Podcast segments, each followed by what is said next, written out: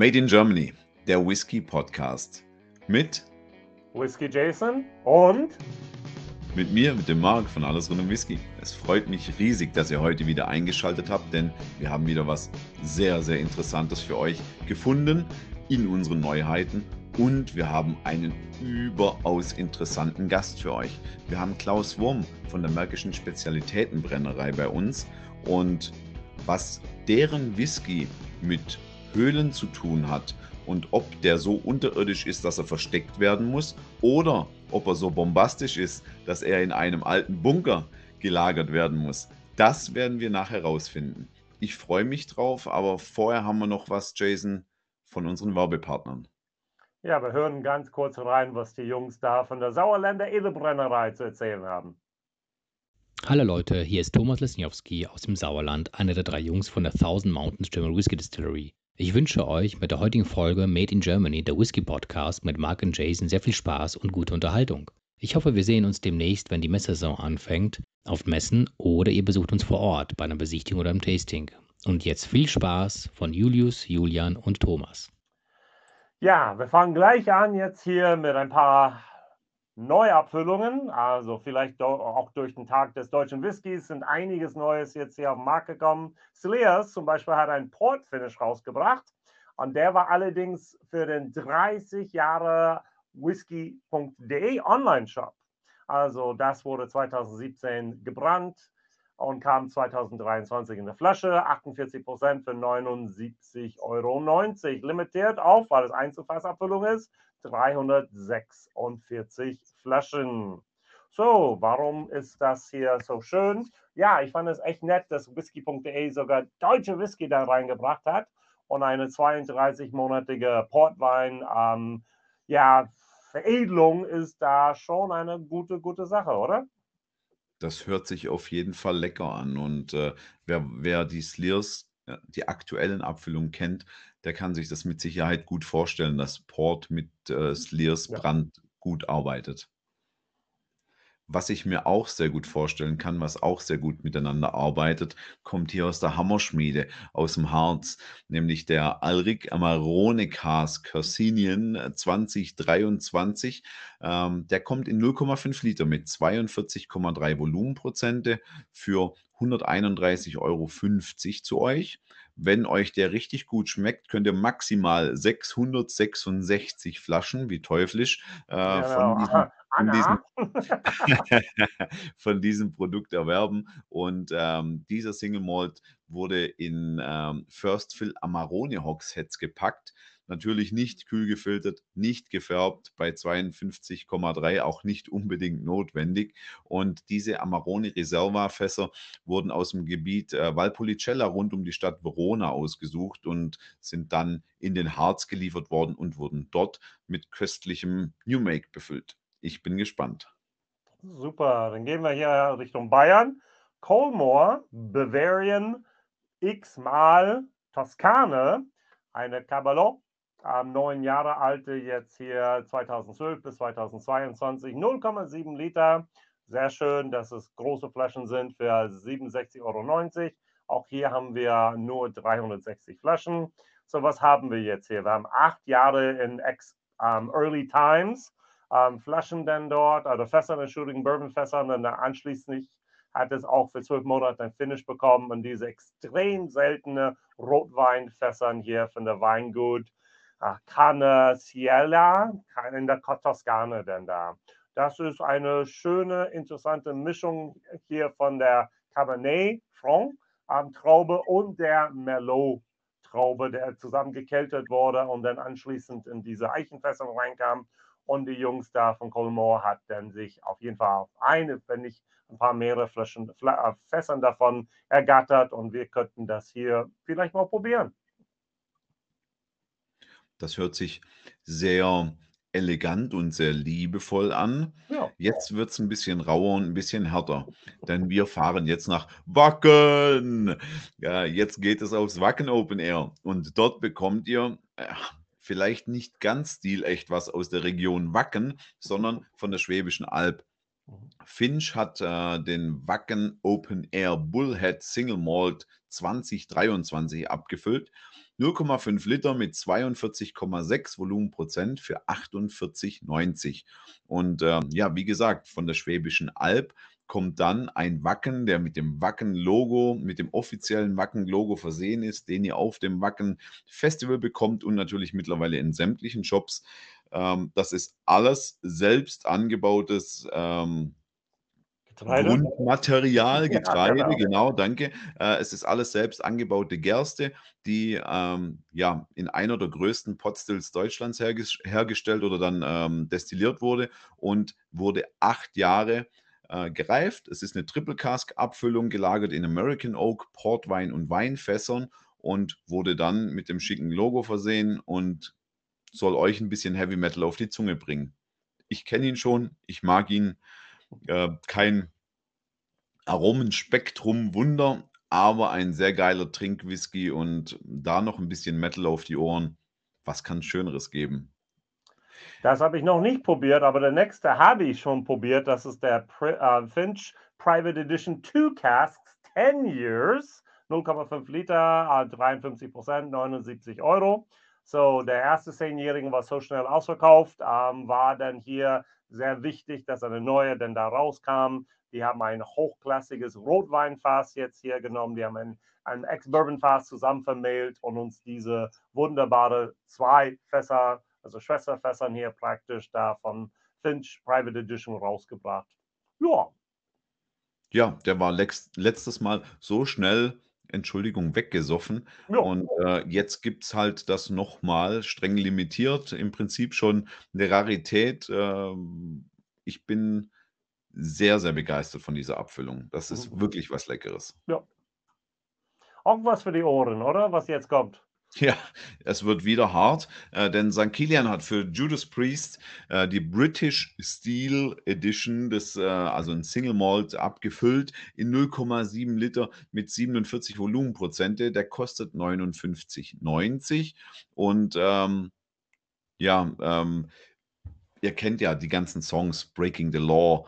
Ähm, dieses, dieses British Steel war sicherlich eines der prägendsten Metal-Alben für, für, für die ganze Welt und deshalb hat Judas hier gesagt, wir machen einen Whisky, der soll ähnlich so ein Meilenstein sein wie dieses Album in der Musikgeschichte und ähm, wir haben intensive Fruchtnoten von Reifen, Birnen und Äpfeln, Vanille, so wird er beschrieben. Auf jeden Fall interessant. Äh, die Abfüllungen, nämlich die in der Vergangenheit waren, waren für mich nicht immer so für die breite Masse gemacht. Also ich finde, man kann da schon immer wieder so ähm, von Ausreißern und von, von speziellen Destillaten sprechen. Ähm, zweifach destilliert. Judas Priest war bisher immer rauchig, oder? Der ist nicht rauchig. War das? Boah. Waren die ja, genau, das, ich bin auch, ich weiß, dass der nicht rauchig ist, aber da ich dachte, die anderen waren häufiger rauchig. Aber gut, wer weiß. Bist du dir sicher, dass das die Judas-Abfüllungen waren oder Nö. waren es äh, die Grave-Digger?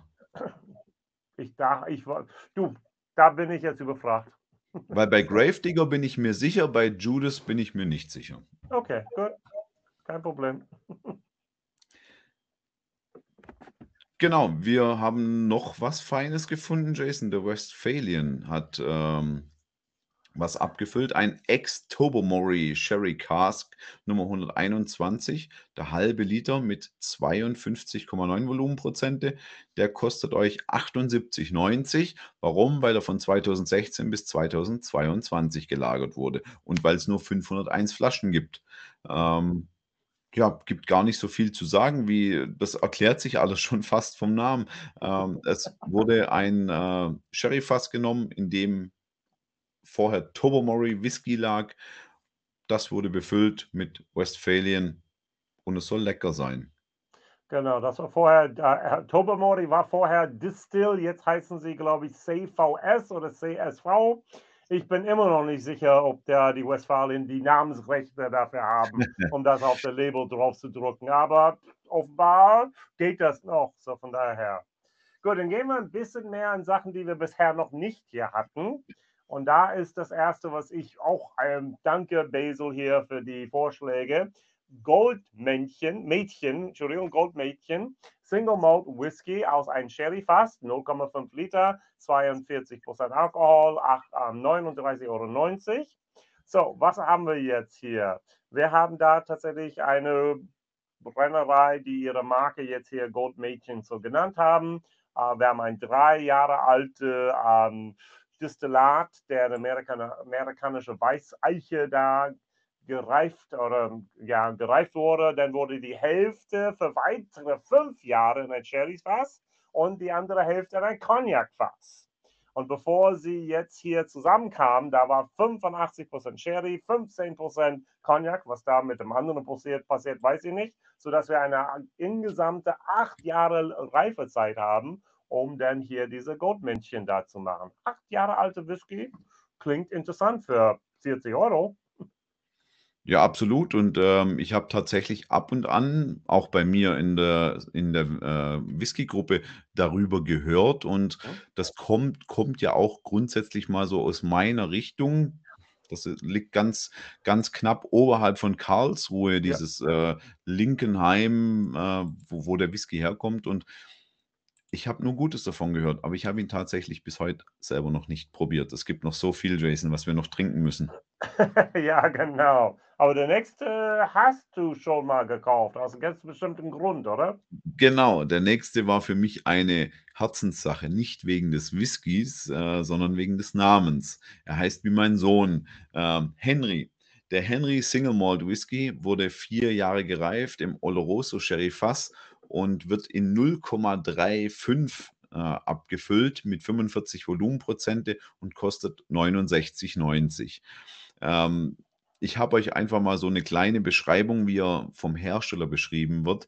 Äh, komplex, fruchtig, süßlich, intensive Holzaromen und spannend. Ja, für mich war es wirklich dieses Spannende, die Geschichte drumherum, die Flasche ist toll, das hört sich alles wahnsinnig gut an. Er wird aus Biozutaten hergestellt, das ist alles mega gut. Ich würde mich freuen, wenn mir jemand von euch noch ein Feedback dazu gibt, weil meines war nicht so perfekt, wie die Flasche zu mir in mein Portfolio passt. Äh, Bei einem Literpreis von knapp 200 Euro pro Liter muss ich auch fragen, ouch, für ein vier Jahre alter Whisky mit 45 Prozent, ja. Ja, wie gesagt, er war auch für mich geschmacklich. Wir lassen es mal bei diesem interessant äh, und oder spannend. Und wenn jemand noch was anderes dazu zu sagen hat, lasst es uns gerne wissen. Ja. Gut, dann gehen wir weiter zu auch einem Whisky, was ich vorher noch nie davon gehört habe. Black Angel. Also 0,7 Liter, yay, 42,5 Prozent, okay, 42 Euro, hält sich noch okay auch an. Äh, da Franken, Weizen, Roggen, Gerstenmalz kommt alles zusammen. Sechs Jahre gereift in ein Quarter Cask aus deutscher und amerikanischer Weißeiche. Interessant. Ähm, dort zwischen Wald und Obstbäume am Fuß des Engelsberg, deshalb Black Angel Engelsberg. Und dann gefinischten Rotweinfässern ähm, von Weingut ähm, Hillerich in ähm, Erlenbach. Und dann kommt ein bisschen rauchige schottische Single Malt hinzugemixt. Ah, auch okay. eine europäische Sache. Deshalb steht nirgendwo Single Malt Whisky, da steht einfach nur Black Angel Whisky. Ein European, nee, ja auch nicht mehr. Ein, äh... Ja, doch, die gehören noch so, zu Europa, aber nicht EU. Ja? ja? Also, Schottland haben wir nicht aus der Europa rausgekriegt. nicht abgesprengt, okay. Dann ein European Blended Malt sozusagen. Ja, genau.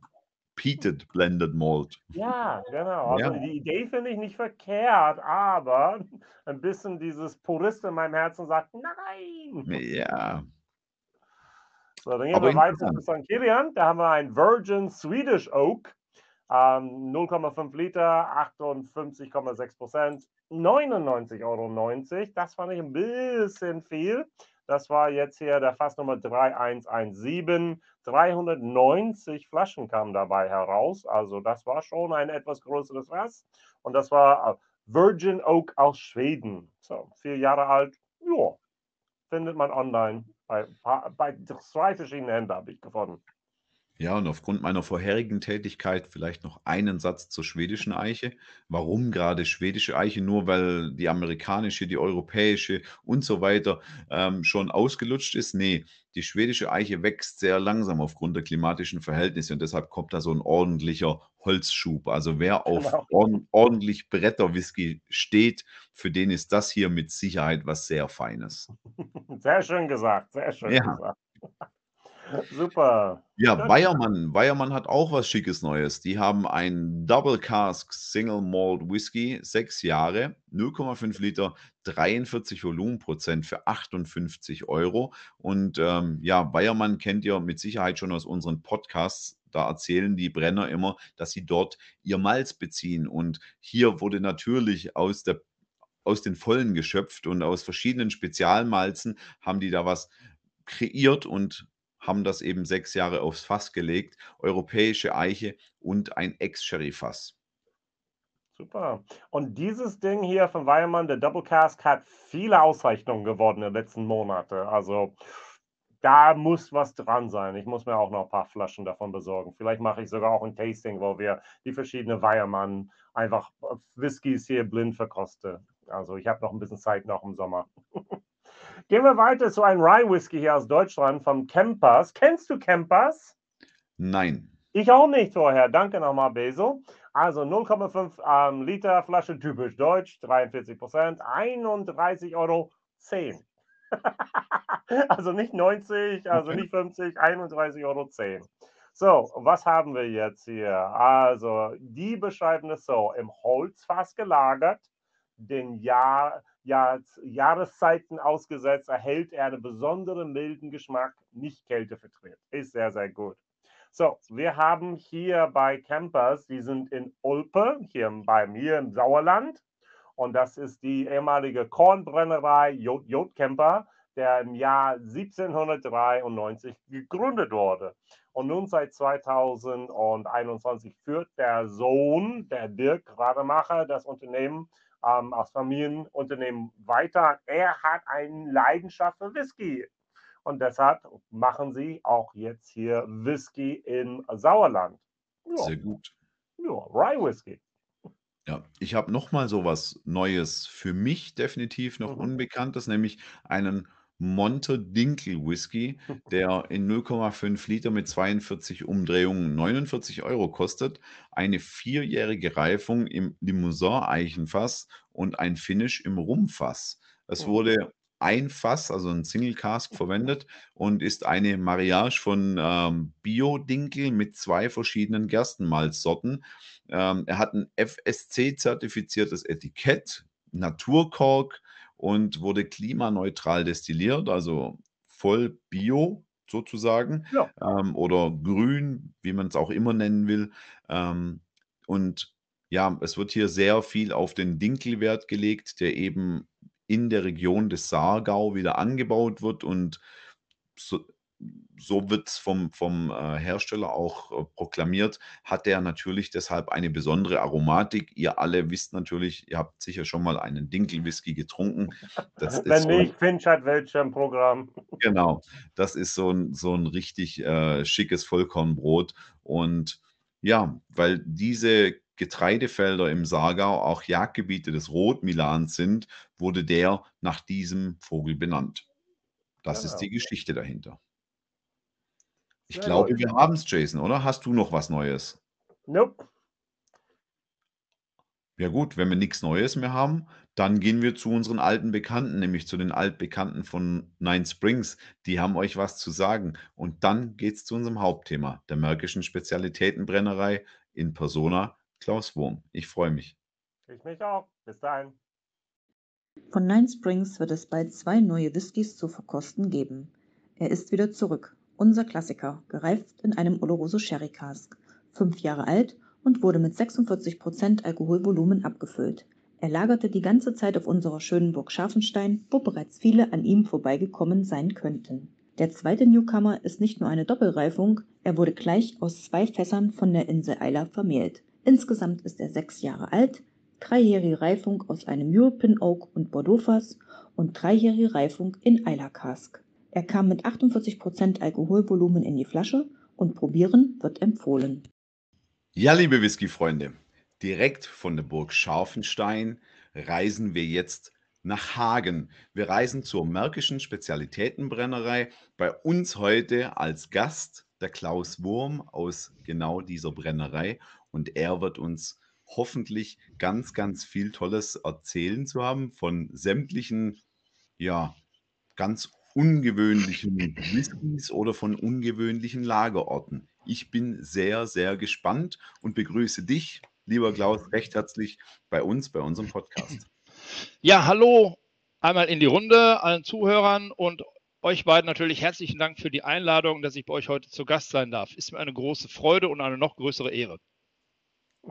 Uns freut es natürlich auch und vor allem freut es uns, wenn du uns heute ein bisschen an euren Geheimnissen teilhaben lässt und uns ein bisschen was über ja, die Brennerei und jetzt in erster Linie mal über dich erzählst. Warum haben wir den Klaus eingeladen? Was hast du für eine Funktion, beziehungsweise was verbindet dich mit eurer Brennerei? Ähm, ich habe 2010 im August diese Brennerei eröffnet und auf die Idee bin ich gekommen, weil ich äh, von der Hobbyseite äh, mich mit der Herstellung von Spirituosen, Obstbrennen und so weiter befasst hatte und ja, habe dann das Hobby zum Beruf gemacht. In der Pfalz, wo ich früher in der Gegend von Kaiserslautern eine Zeit lang gewohnt habe, haben mich meine Kumpels mal angesprochen und haben gesagt, Klaus, wir gehen Äpfel sammeln, kommst du mit?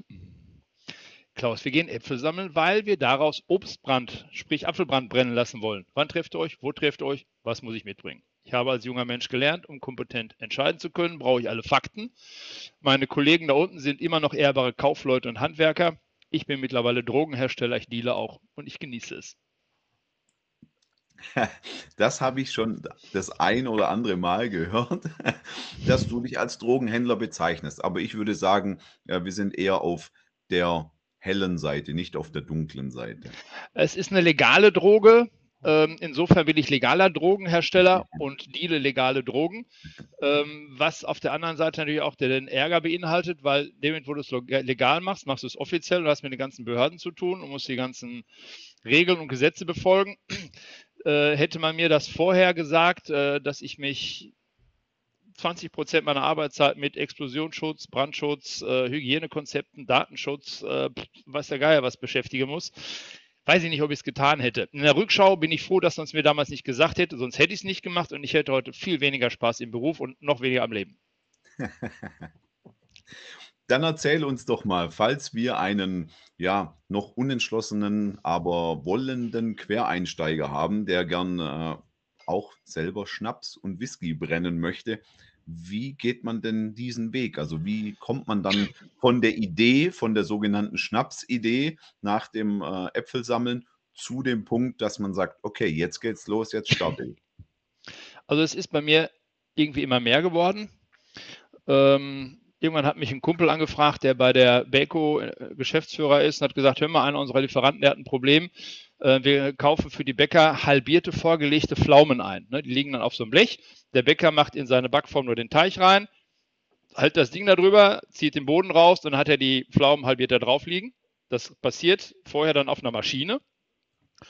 Und damit die Pflaumen da durchgehen, dürfen die noch nicht reif sein. Das heißt dann, wenn sie lecker sind und auch für den Brenner interessant werden, sprich, wenn sie reif sind, sind sie für den nicht mehr in der Maschine kompatibel. Sondermüll, kannst du dem helfen beim Entsorgen. Da kam einige Jahre lang äh, immer so ein Dreiachser Kühlwagen einmal im Jahr auf den Hof gefahren und brachte so zwischen ein und drei Tonnen Pflaumen. Und ich konnte sehen, wie ich damit fertig werde. Mein Kumpel hat mir dabei nicht geholfen, noch nicht mal beim Trinken.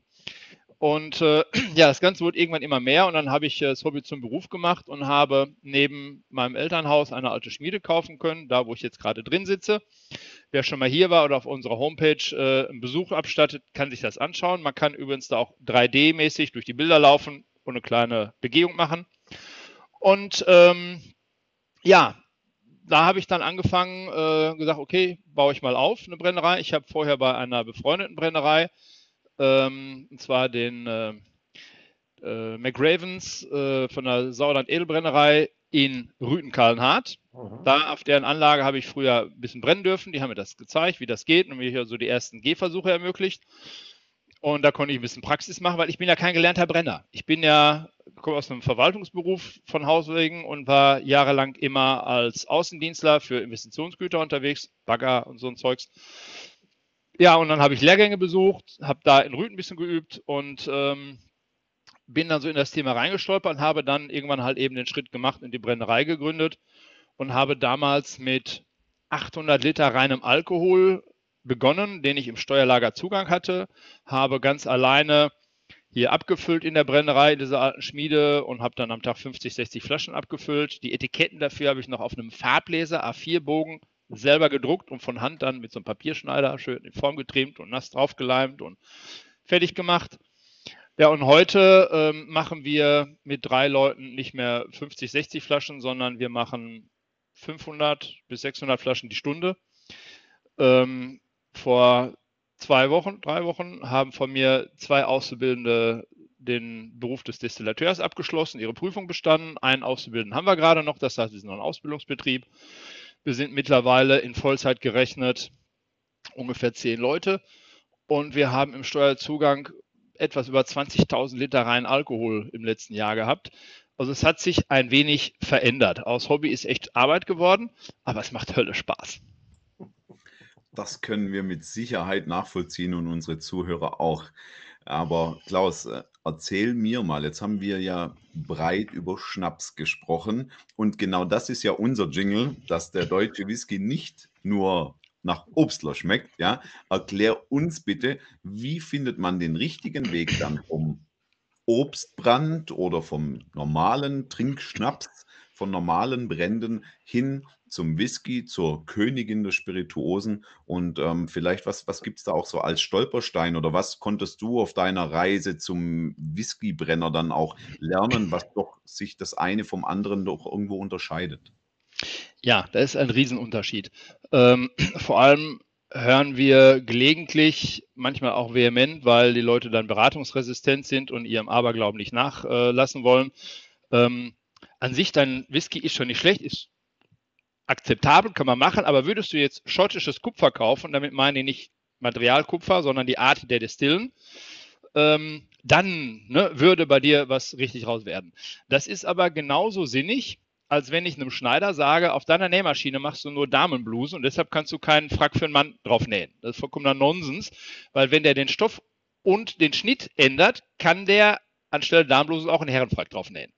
Und das ist mit Brennereien in gewisser Weise ähnlich. Und jetzt gibt es bei der Herangehensweise, ich habe mich ja für ihn geoutet, dass ich kein gelernter Destillateur bin, obwohl ich solche ausbilde, ähm, dass ich da natürlich keinen Hintergrund habe. Und äh, jetzt gibt es zwei Möglichkeiten. Ich kaufe mir ein Buch, wie brenne ich erfolgreich Whisky? Und das ist genauso, als wenn wir äh, Sterneküche von Müller-Meyer-Schulz kaufen. Ähm, dann machen wir nur, weil wir die Rezepte nachkommen, auch nicht gleich Sterneküche die Wahrscheinlichkeit, dass es gelingt, ist relativ schwierig. Und es gibt in diesem Bereich genauso wie für die Betriebswirtschaft, für Vertrieb, gibt es externe Berater. Und ich hatte, bevor ich dann die Brennerei hier eröffnet habe, eine Messe besucht und da hat eine Beraterin einen Vortrag gehalten, die Julia Nurnay. Und die hat da gesagt, also wenn wir in Deutschland einen Whisky brennen wollen, der hinterher auch so schmeckt, dass der Kunde, der einen schottischen Whisky oder andere Whiskys mag, dann müssen wir aus Sicht des deutschen Brenners quasi ins Unreine brennen. Ja, dass sie die nicht gesteinigt haben, war alles, ne, weil unsere deutsche Brennerehre und dann standen die da fast auf Tischen und Stühlen ne, und haben da geschimpft. Ich habe da hinten drin gesessen und dachte, hm, wenn der Kunde das so will, wer bin ich, dass ich mich dem widersetze und im Rahmen des Möglichen dem nicht auch entgegenkomme, weil ich komme aus der Dienstleistung. Ich bin nicht irgendwie Brenner in der sechsten Familiendynastie, äh, weil ich eigentlich lieber im Statistischen Bundesamt arbeiten will, sondern ich bin Brenner aus Leidenschaft und habe das Hobby damals zum Beruf gemacht.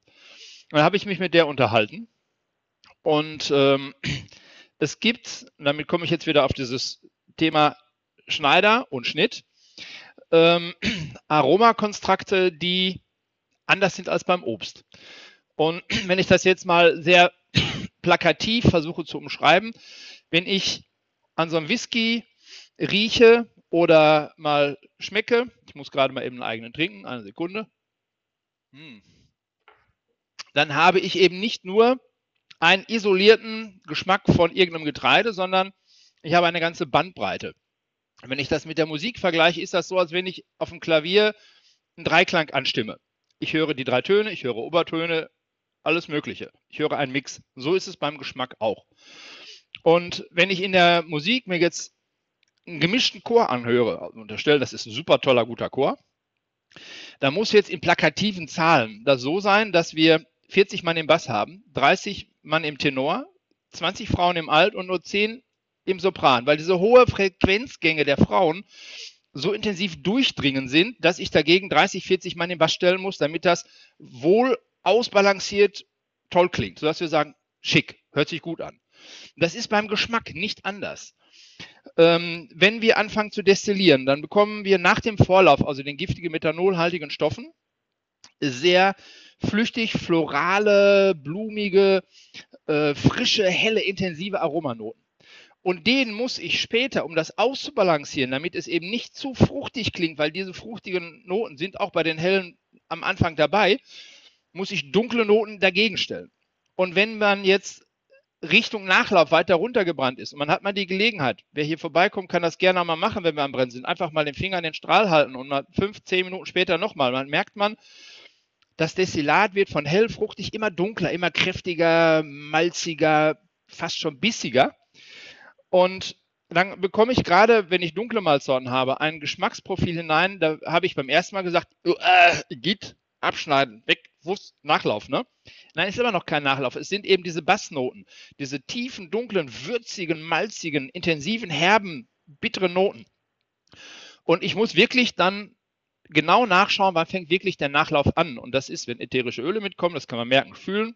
Kann ich hier gerne in der Brennerei mal erklären, würde jetzt hier zu weit gehen. Aber wenn ich wirklich dann bis an diesen Punkt herangehe, dann bekomme ich hinterher einen Whisky, wo das ähnlich wie bei diesem Akkord, wenn er angestimmt wird, ausbalanciert ist, wo wir diese fruchtigen Noten nicht im Überhang haben und durch diese Gesamtdarstellung mit den dunklen, malzigen, würzigen Noten bekomme ich einen schön ausgewogenen Geschmack.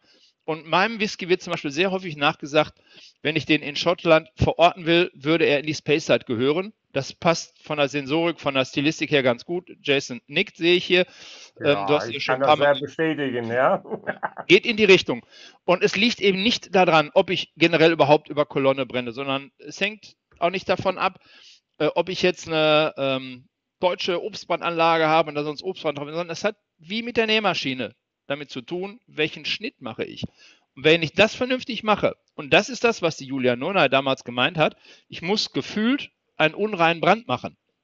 Dann bin ich da, wo der Kunde hin will. Und dann kriege ich auch ein gutes Whisky-Profil hin. Und das machen immer mehr deutsche Whiskybrenner, ähm, sodass wir dieses Dogma, ne, der Deutsche ist eigentlich ein verkappter Obstbrand, obwohl es Getreide ist, äh, ist nicht mehr so. Und dass wir das Obst drin haben, ist ein Ergebnis der, äh, der alkoholischen Gärung und, und der Hefen. Da haben wir gar keinen Einfluss drauf. Diese Obstester, die kommen sowieso da rein. Nur wie ich damit umgehe, ist die Frage. Und da hat mir die Julia Nurnay sehr deutlich den Weg gezeigt und super angelehrt. Und deshalb sind wir äh, sehr schnell an hohe Qualitäten gekommen, weil wir eben kein Buch gekauft haben, wie mache ich Whisky, sondern wir haben jemanden gefragt, der sich mit sowas auskennt. Man kann auch bei dir fragen, wie das einfach so geht, indem man so einen sogenannten Schwarzbrennerkurs macht. Was einmal im Monat, samstags momentan, findet bei dir statt, nicht wahr? Dann Hagendahl, Klaus. Ich sehe mal, wie läuft das ab? Also, wir haben mittlerweile zwei verschiedene Typen des Seminars. Mhm. Äh, wir haben einmal das Seminar Theorie, das ist Hardcore. Oh. Da fangen wir halb neun an, das geht bis 16 Uhr, gibt Mittagessen zwischendurch und zwischendurch auch mal eine Kopfdurchlüftungspause. Da gibt es im Wesentlichen nur Theorie. Ja, ähm, da wird wirklich erklärt, wie wird Whisky gemacht, wie wird, also wie wird Whisky eingemascht, wie wird Obst eingemascht, je nach Bedarf Rum, Geist, Liköre. Wir beantworten da alle Fragen, die irgendwie kommen können. Dann erklären wir natürlich das Wesen der Destillation, weil der Destillation ist es vollkommen Jacke, ob ich Obst oder Getreide maischen oder irgendwas anderes drin habe. Das System ist immer das gleiche, selbst wenn ich einen Geist herstelle. Das erklären wir denen alles. Und bei dem Praxisseminar, das ist eine kleinere Gruppe, da kriegt jeder eine 2-Liter-Destille vor die Nase gestellt. Wir machen etwas weniger Theorie, aber äh, machen auch ein bisschen Praxis und dann kann jeder sich da einen Kümmel oder einen Geist aus Orangenzesten oder Zitrusfruchtzesten, Beeren, je nachdem, was auch saisonal so da ist, selber was brennen und wir erklären ihm da das Brennen, wie man Vorlauf, Nachlauf dann richtig abtrennt und solche Geschichten. Also wir haben mittlerweile zwei Formate. Das hört sich verdammt interessant an. Das ist es. Aber vielleicht kannst du auch noch einmal ganz kurz drauf eingehen. Wir sind ja nach wie vor daran, die Vorurteile abzuwaschen. Ähm, ist es denn so, ich zitiere einfach mal so ein weit verbreitetes äh, ja, Novum für den deutschen Whisky, weil der deutsche Whisky schmeckt natürlich nach Obstler und nach, nach äh, Obstbränden, weil die Anlage ist ja versaut. Also wenn man da einmal Obst drauf brennt, dann schmeckt ja alles, was man darin äh, danach brennt, auch noch nach Obstler. Kannst du das äh, eventuell ausräumen? Nimmst es mir jetzt nicht übel, ne? Aber wenn du gerade zugehört hättest, hättest du die Frage nicht gestellt. Weil es hat was damit zu tun, wie ich das Verhältnis von ähm, den sehr ersten Alkoholen, die sehr fruchtig, floral, blumig, hell, durchdringend, penetrant sind, in ein Verhältnis setze mit dunkleren Aromanoten, die später kommen, die mehr Malzigkeit und mehr, mehr Wumms haben, mehr Tiefe haben. Wenn ich das ins richtige Verhältnis setze, ist das Thema Fruchtigkeit weg.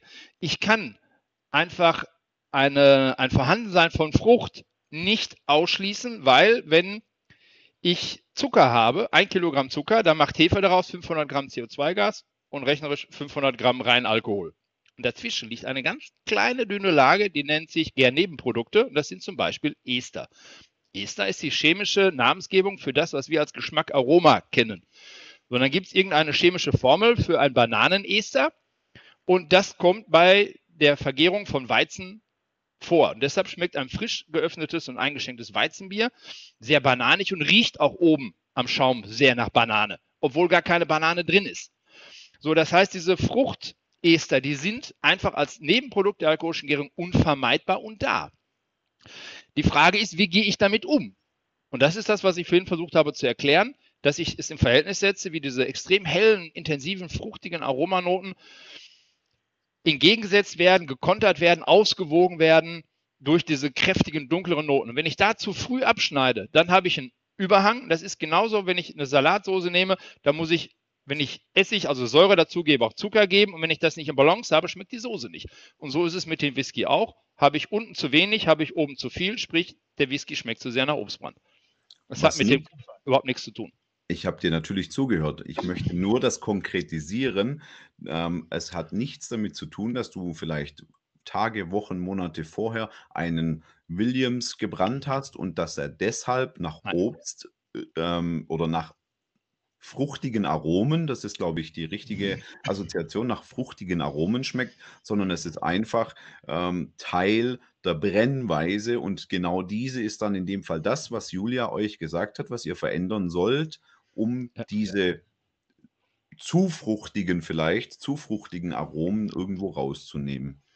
Ja, ich weiß natürlich, dass mit deiner Frage nochmal präzisieren wolltest. Und dafür bin ich hier grundsätzlich auch dankbar, weil ich weiß, es gibt ganz viele schottische Nerds, die dem schottischen Marketing folgen. Ich konnte aber an dieser Spitze nicht vorbeigehen. Das ist, weißt du, lieber einen guten Freund verloren als einen guten Spruch verpasst. Ähm, insofern äh, bin ich dir auch dankbar nochmal fürs Nachfassen, weil das ist ein Vorwurf, der uns deutschen Whiskys gerne gemacht wird.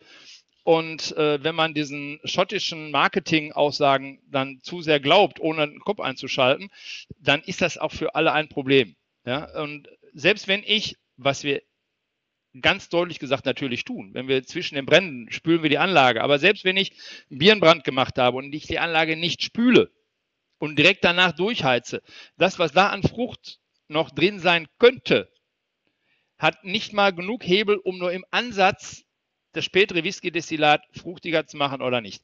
Ja, weil klar, du sprichst irgendwo, ne, spülst du zumindest aus dem Brennkessel die, die Maischereste und so raus, aber was noch an Alkoholdampf in irgendwelchen Leitungen oder an Oberflächenanhaftung ist. Das ist so gering, das kannst du so in die Tonne kloppen, das kannst du vollkommen vernachlässigen. Es hat ausschließlich was damit zu tun, wie ich den Schnitt mache. Die Anlage ist vollkommen egal. Wunderbar. Herzlichen Dank dafür. Ich hoffe, also ein für alle Mal wird es nicht sein, aber wir werden hoffentlich heute einen großen Teil dazu beigetragen haben.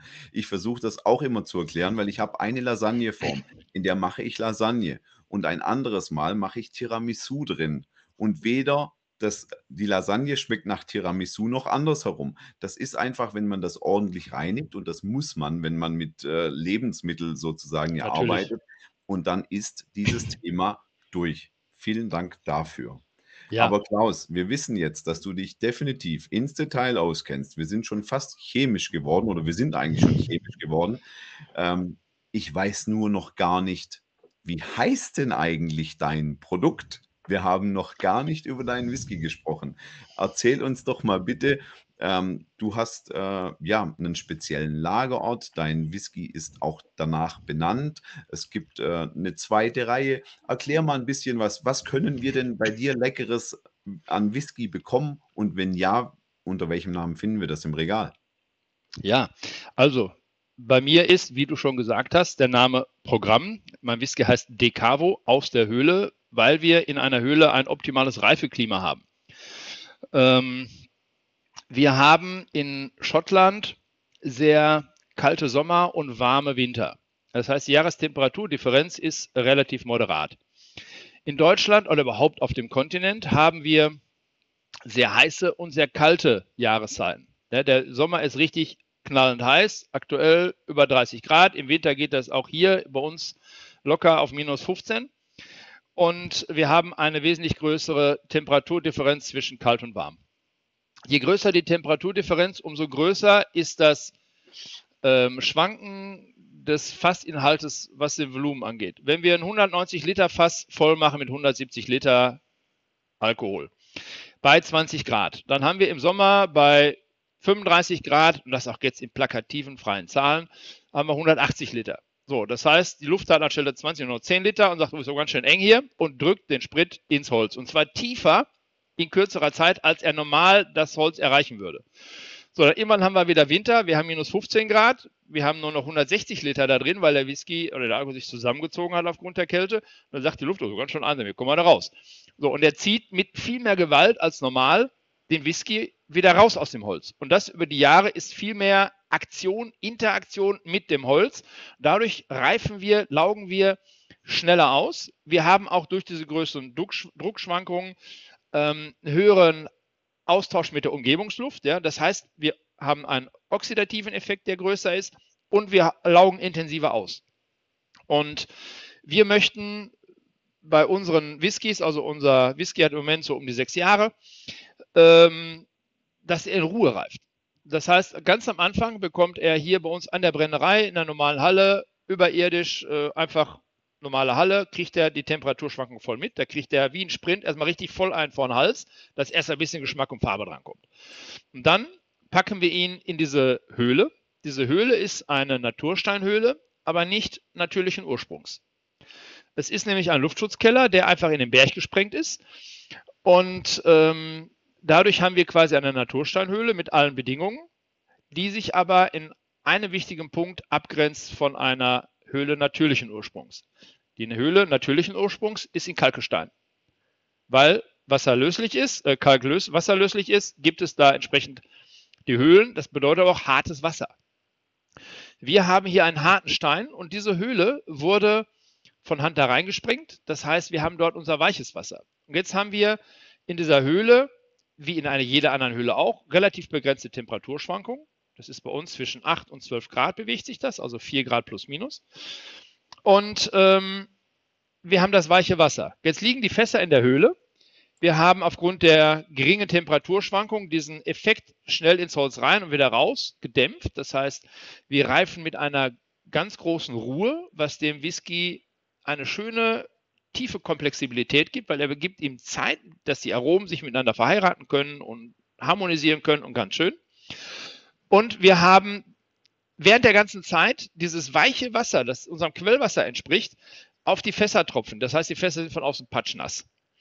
Und ähm, das Wasser sickert durch das Holz natürlich mit der Zeit auch in den Whisky. Und je, lange, je langsamer ich einen Alkohol mit Wasser in Richtung Trinkstärke verdünne, umso weicher und milder, mundfeiner wird er. Und das machen wir quasi während der Reifung mit unserem Quellwasser ganz langsam und bedächtig. Dadurch bekommen wir neben diesen wunderschönen komplexen Aromaverbindungen, die sich schön über die Zeit zusammengefügt haben, auch noch einen sehr mundweichen und feinen Whisky, der selbst bei Fassstärke super elegant ist. Sehr interessant. Ja, Ähm, lecker. Ich hatte ich hatte noch unser Regal im, ähm, Spirituosenfachhandel angesprochen.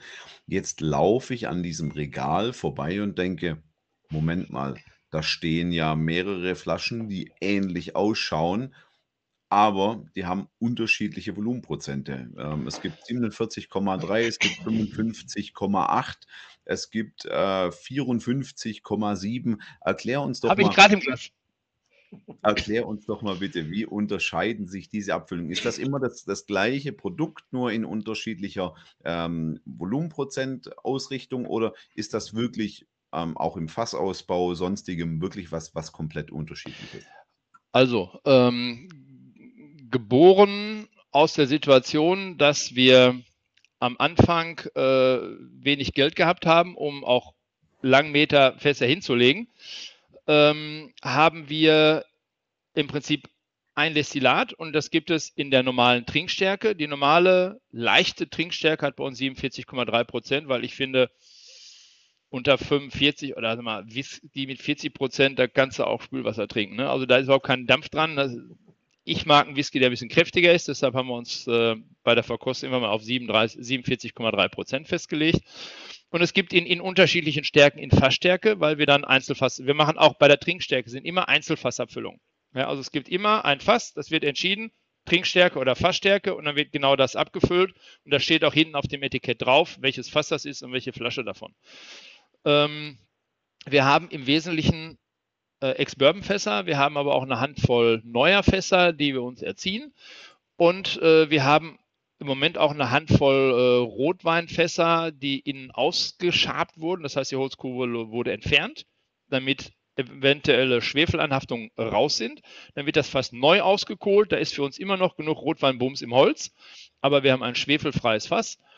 Da reifen im Moment auch welche Sachen drin. Wir haben aber jetzt aktuell auch eine neue Sonderserie rausgebracht. Das ist auch ein Gerstenmalz-Whisky, aber von der Sorte Chevalier. Chevalier ist eine Malzsorte, die 1820 in England von einem Herrn Chevalier äh, entdeckt wurde, weil er hat auf dem Feld ein großes Getreidekorn gefunden, fand das spannend, hat daraus dann Nachzucht gemacht und das als Sorte äh, dann kultiviert. Und das war äh, im 19. Jahrhundert so die vorherrschende Brau- und Brenngerste in England. Und daraus machen die Landwirtschaftskammern auch mit anderen Getreidesorten, die historisch sind, so einen versuchen, so ein Wiederaufbau, Wiederbelebungsprogramm zu machen. Haben wir teilgenommen vor sechs Jahren und haben nochmal Whisky rausgebrannt und der ist jetzt auf Flasche gekommen und ist ein ganz tolles äh, Getreide, hat super schöne Aromen. Es ist noch fruchtiger, aber jetzt nicht so dieses Obstbrandfrucht, sondern mehr Dörrobst. Ähm, ne? Ja, ist, Frucht ist da. Ich mag sie auch, ne? aber sie darf nicht schmecken wie ein Obstbrand. Wir haben wilden Honig dabei, wir haben aber auch sehr schöne getreidige Noten dabei, ähm, Malznoten dabei. Ist ein ganz toller Whisky. Äh, den gibt es dann bei uns auch nur in Fassstärke. Das ist der mit 54,7.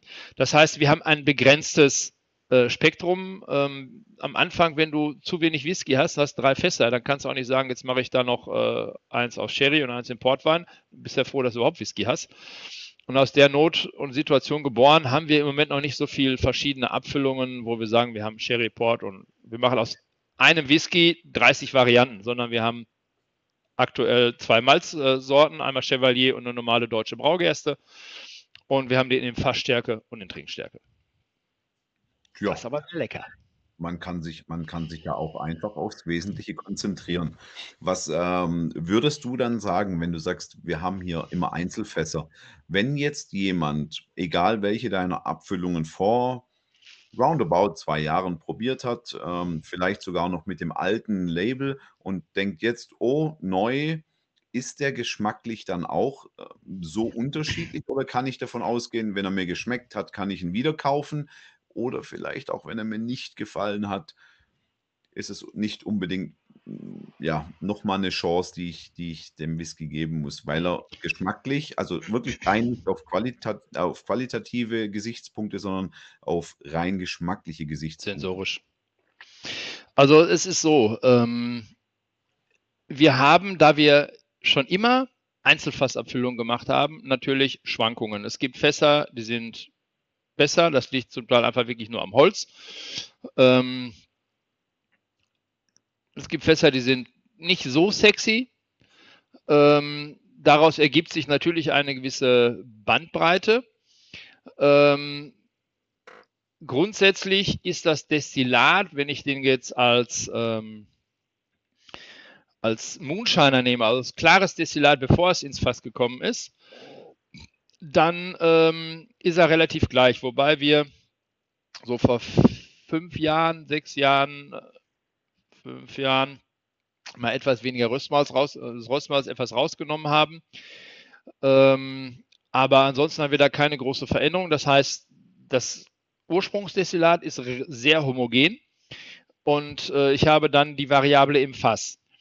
Äh, jetzt ist es aber so, dass wir dann bei dieser Variablen keine Drehscheibe haben, die von 12 auf 6 Uhr geht. ne? Also um 180 Grad. Es ist jetzt nicht so, als wenn ich ähm, einen Malt Whisky habe und dann habe ich einen Bourbon und dann habe ich noch einen Grain Whisky. Also die Schwankungsbreite ist deutlich kleiner. Wenn ich bei dem Beispiel Uhr bleiben will, ist es halt eben nicht von 12 auf 6, sondern vielleicht von 5 vor 12 bis 5 nach 12. Ne? Also du hast eine gewisse Schwankung, du hast eine Bandbreite da drin. Das ist aber bei jedem Single Malt Whisky so, es sei denn, es sind so große Batches, dass die über das Verschneiden das egalisieren, wie sie es beim Grain Whisky auch machen. Ähm, also ja, wir haben eine gewisse Kontinuität da drin und wenn dir der Whisky irgendwann mal wirklich gar nicht gefallen hat, dann muss ich ehrlich zugeben, ist die Wahrscheinlichkeit, dass es bei einem anderen Batch, bei einem anderen Fass komplett anders ist, überschaubar. Da bin ich ehrlich. Andererseits, wenn er dir geschmeckt hat, ist die Wahrscheinlichkeit, dass du wieder einen Whisky kriegst, der dir schmeckt, auch wieder sehr hoch. Sehr, sehr gut. Interessant, Klaus. Wo kann man dich, wo kann man dich finden? Erstmal vor Ort, der Hagendahl. Ähm, wo ist das? Und online, falls er hat auch einen Online-Job, ja? Ja, also äh, wir sind in Hagendahl, das ist äh, die südliche Nachbarstadt von Dortmund. Und ähm, ich bin beim BVB im Stadion unter Umständen je nach Verkehr schneller als äh, an der anderen Seite der Stadt.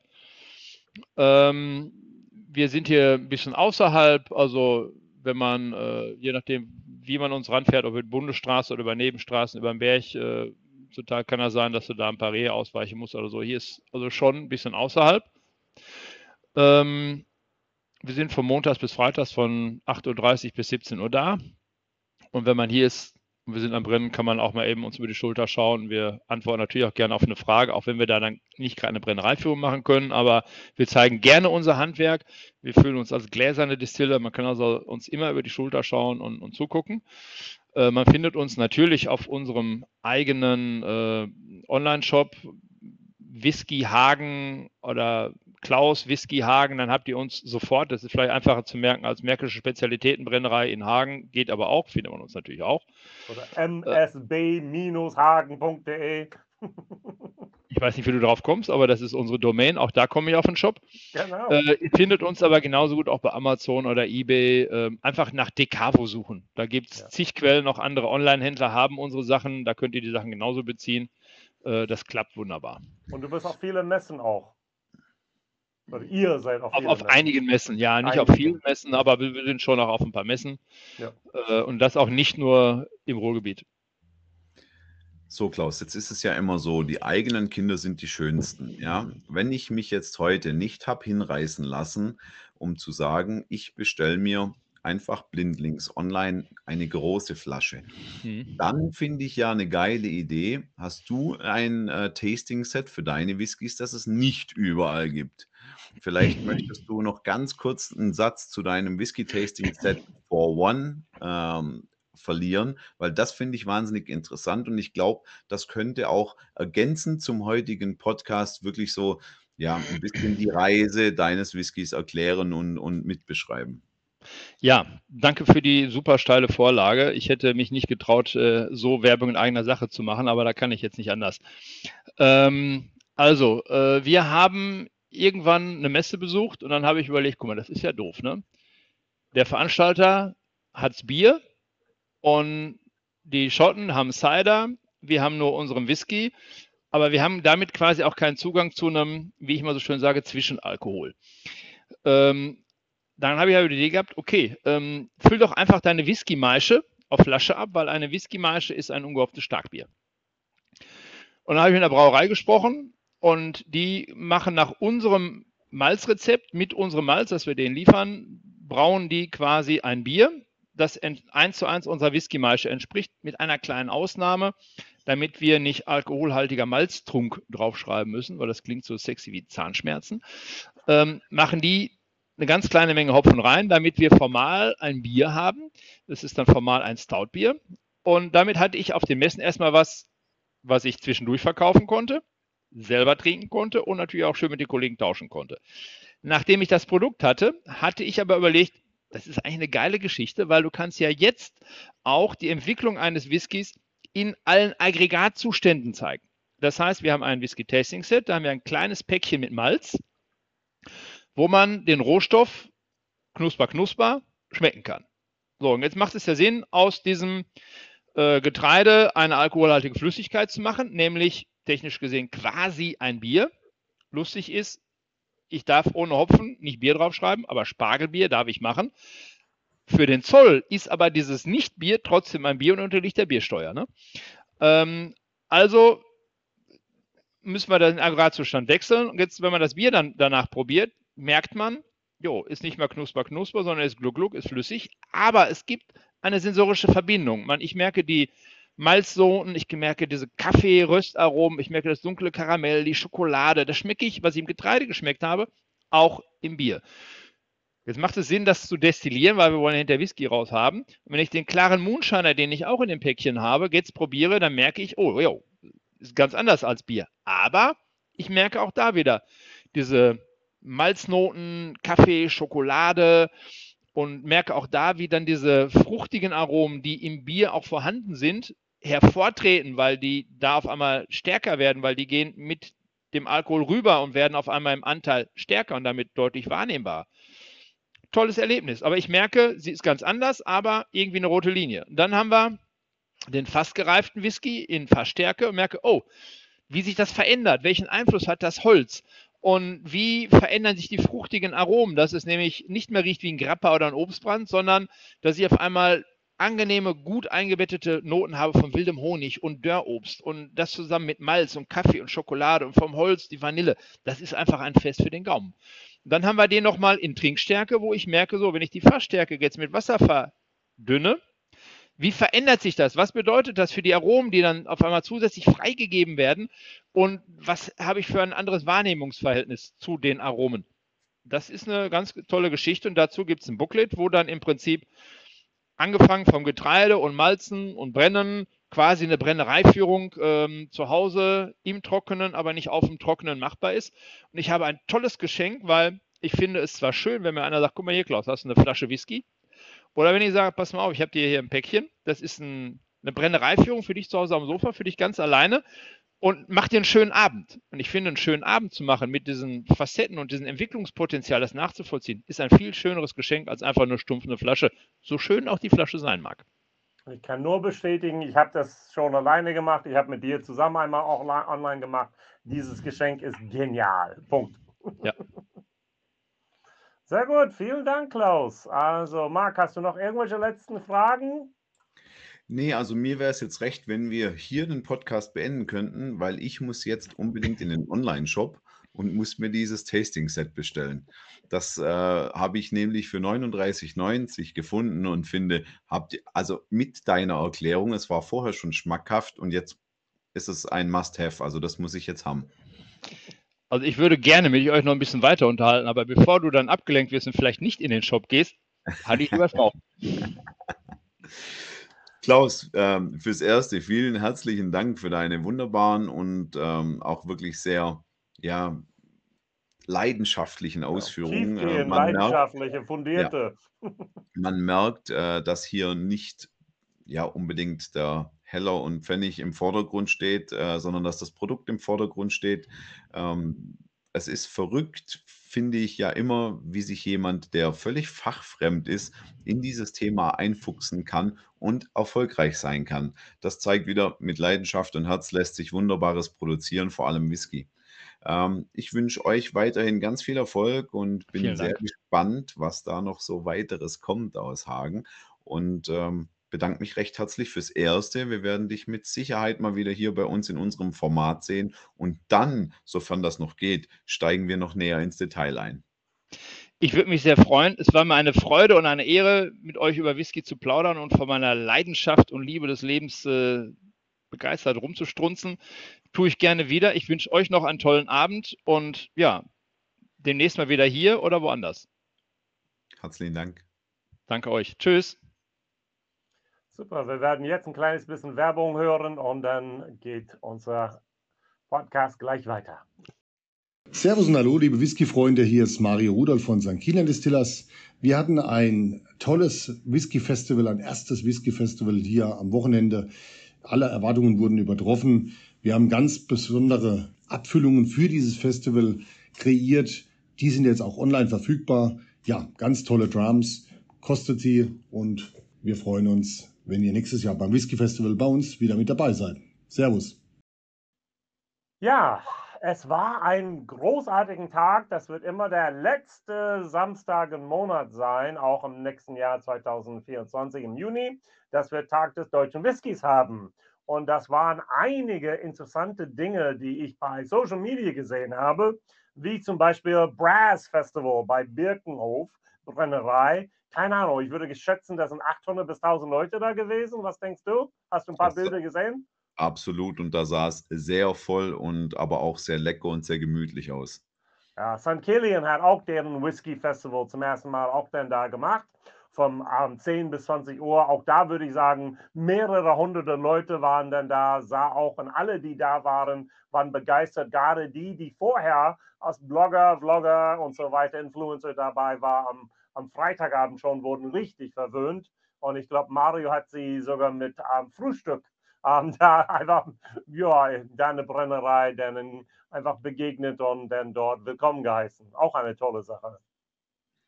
Ja, und ähm, sollte uns jetzt heute ein Kritiker zugehört haben des deutschen Whiskys, der es wirklich durchgehalten hat bis hierher, ähm, allein diese Besucherzahlen und auch die Feedbacks im Social Media, die sollten ausreichen, dass ihr glaubt, dass wir hier nicht nur irgendwelches, ja, Geschwätz daherlabern, sondern dass es wirklich so ist, dass ihr deutschen Whisky probieren müsst, denn der kann mehr, als die Kritiker erwarten.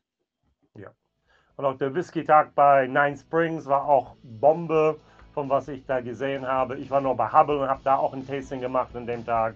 Es ist einfach schön zu sehen, dass deutsche Whisky jetzt hier mehr und mehr Fans gewinnt, überall verteilt in Deutschland und das ist eine coole, coole Sache. Vielen Dank, dass ihr zugehört habt, auch an diesem Monat.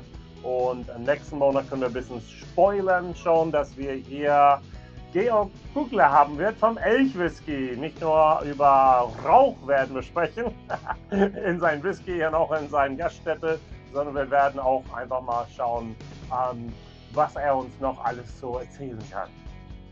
Das wird mit Sicherheit interessant. Ich freue mich auf euch. Ich freue mich auf dich, Jason, hier bei Made in Germany, der Whisky Podcast. Ciao.